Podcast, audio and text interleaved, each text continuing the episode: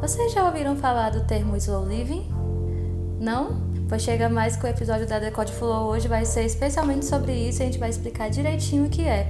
E eu digo a gente porque eu não tô sozinha hoje. Eu tenho uma amiguinha aqui que vai ajudar a explicar o que é o slow living, o que é o slow fashion e como é que ele se aplica no nosso estilo de vida e como é que se aplica no nosso estilo de vestir também.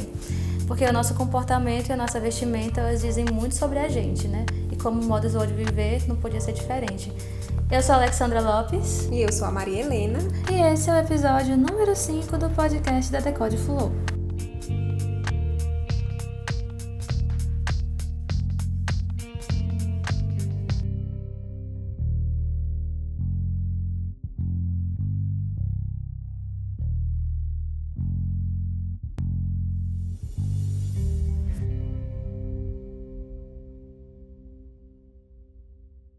A gente vai começar entendendo um pouco do que é o slow living.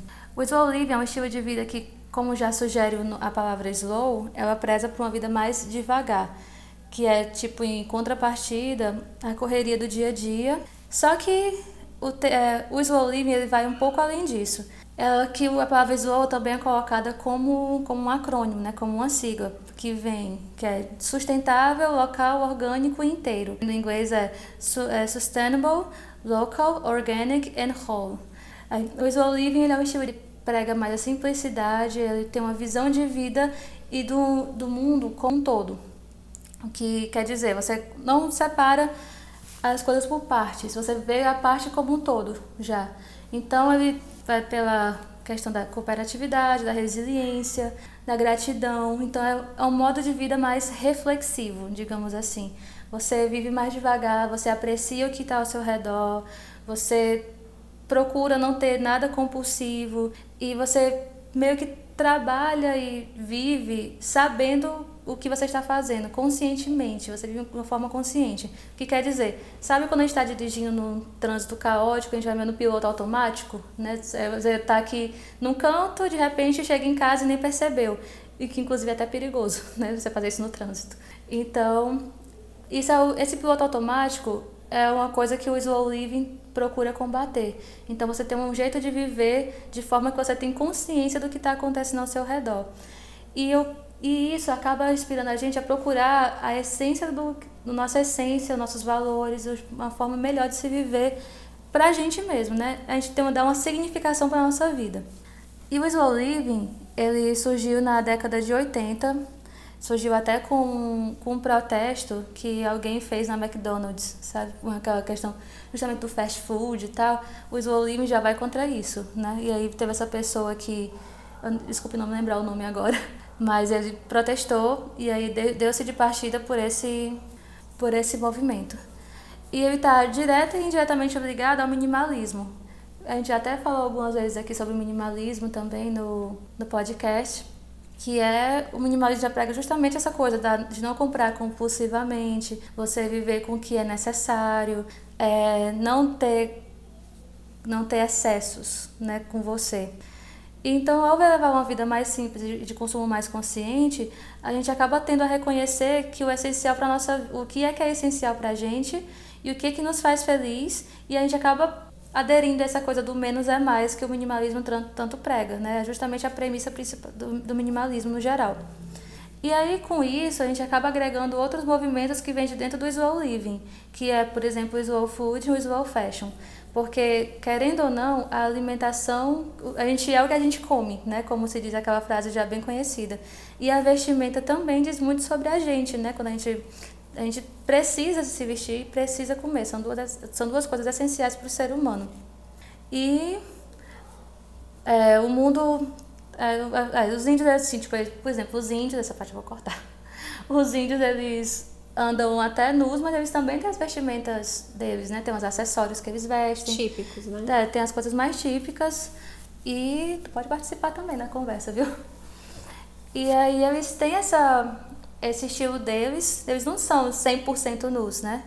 No caso do slow living, ele vai pregar uma, uma forma de você consumir, você se alimentar, você se vestir de formas mais conscientes, de formas mais sustentáveis, de formas que não, você não vai ter excesso e evitar o desperdício. O slow food ali no caso já vem com essa pegada de uma comida mais sustentável, uma forma de comer mais sustentável. Do saber o que é que você está comendo, né? E evitando desperdício também, porque quando você sabe o que você está comendo e saber na quantidade correta que você come, o que você precisa para sobreviver, você já evita que vai desperdiçar comida aí. E fora toda a questão de saúde, né? Porque quando a gente sabe o que é que a gente come, de onde é que está vindo, meio que a gente consegue entender o que é que a gente está dando para o nosso próprio corpo, né? Que é a nossa casa. Então a gente tem que cuidar bem.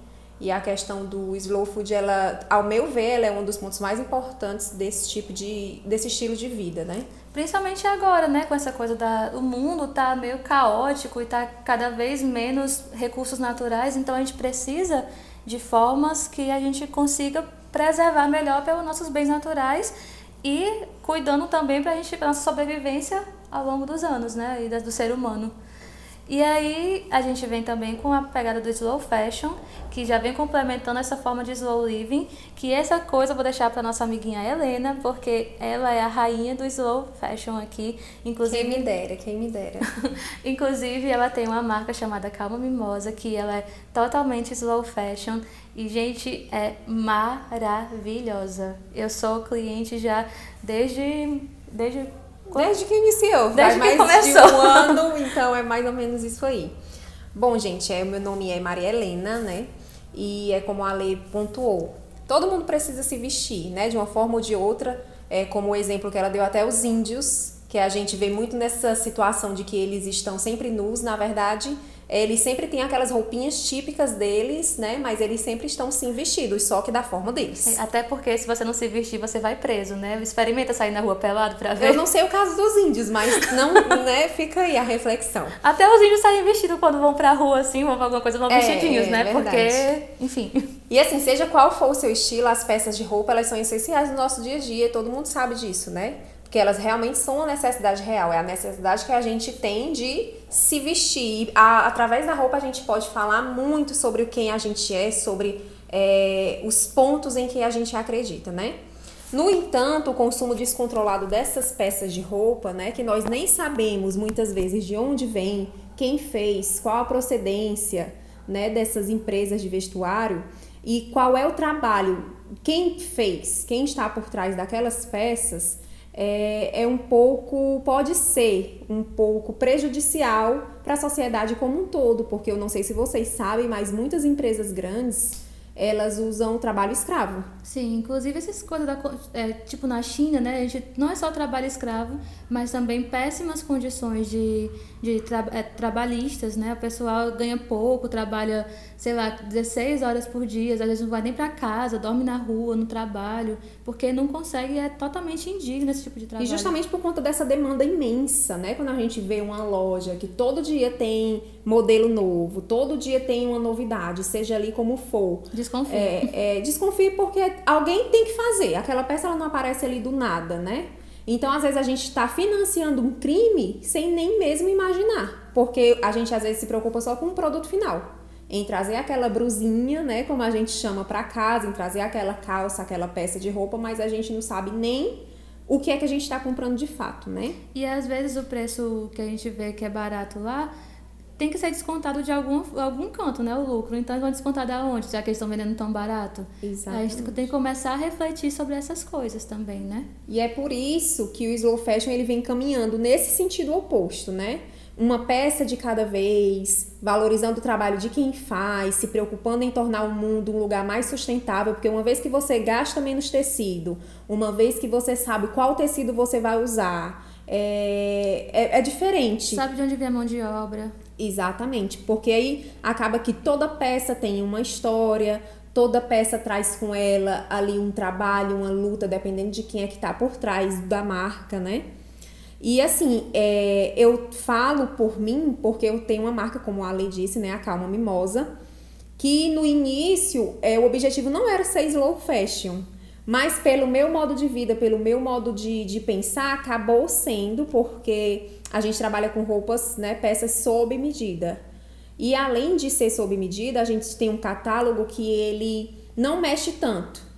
É, talvez em um mês sejam duas peças novas, as peças também estão sempre saindo de linha, mas porque cada peça tem uma história por trás, cada peça tem uma história de criação, a gente valoriza a mão de obra das nossas fadas costureiras, que é como a gente chama, né, as nossas colaboradoras. Mas além de tudo isso, tem o cuidado de cada encomenda sair do jeitinho que a cliente pediu. Tanto é que a gente coloca é, recadinhos nas sacolinhas. Então é um Nomezinho. atendimento. Vem o nome da pessoa, é um atendimento muito personalizado. E isso é algo que eu faço questão de ter na minha marca.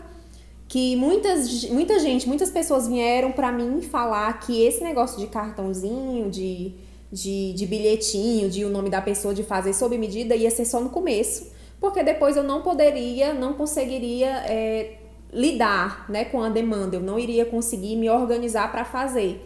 No entanto, até hoje eu já tenho um ano e três meses de loja, né, de marca, e eu faço questão de escrever recado por recado, de pegar medidas por medida, porque eu acho que esse é o meu diferencial. Né? E, gente, é uma delicinha a gente pegar um pacotinho todo escritinho à mão e tem lá Ale, seu, é, seu vestidinho feito especialmente para você está pronto. Gente, é muito fofinho. A gente abre assim, fica toda, ah, eu tô me sentindo, sou uma princesa. Gente, é muito gostoso. e verdade. eu já sei o que é que vocês podem estar imaginando. Quanto é que custa essa bagatela? Receber na sua casa um pacotinho com seu nome, com uma peça feita sob medida, uma peça exclusiva. Gente, é, eu quero pontuar aqui que, ao contrário do que muita gente pensa que é normal, tá? O slow fashion ele não precisa ser necessariamente algo caro, né? Eu tiro pela, pelas minhas peças, pelos meus preços, que são mega acessíveis. Quem não estiver acreditando, pode colocar aí, arroba calma mimosa. É, em um dos destaques do nosso feed tem todas as peças que estão no catálogo. No Instagram, viu, gente? Com o preço. Então, assim, é, eu sei porque eu, eu, eu, eu, sei exatamente quanto eu pago de mão de obra, quanto eu pago de tecido, e eu consigo mês após mês pagar as faturas do meu cartão sem tirar o rim de ninguém. E outra coisa, gente, os preços delas são bem compatíveis com preços de peças que a gente vai numa loja, numa loja dessa de departamento mesmo, que a qualidade é abaixo e o preço é mais ou menos o mesmo. Você compra uma peça de qualidade, feita sob medida, especialmente para você, com um catálogo exclusivo e por um precinho que cabe no bolso de, de todo mundo. É então a gente tem que fazer também essa diferenciação, porque muita gente gosta de falar de minimalismo, é, do estilo de vida slow, para te dar uma facada depois porque aquilo se torna mais caro porque é algo que vai contra a maré. Isso né? é um erro muito comum, inclusive, porque as pessoas pensam em minimalismo, pensam em, em, slow food, pensam em slow fashion, aí vem, ai meu Deus, mas deve ser muito caro, não sei o quê. E às vezes ser... é, e é. às vezes é, porque eu já vi marcas que vendem uhum. blusinhas. É. De um tecido só, sem nada, porque é minimalista, né? Uma blusinha preta de alcinha por mais de 100 reais. É, e, gente, vocês não precisam, tipo, você, você que quer ser minimalista, você que tem, quer tentar um, um estilo de vida diferente, você não precisa chegar para marcas minimalistas também, assim, tipo, você é minimalista como placa de venda, você desconfie. Desconfie. Desconfie. Você tem que analisar melhor, ter, ter mais consciência do que você está tá fazendo, do que você está comprando, do que, de onde está vindo.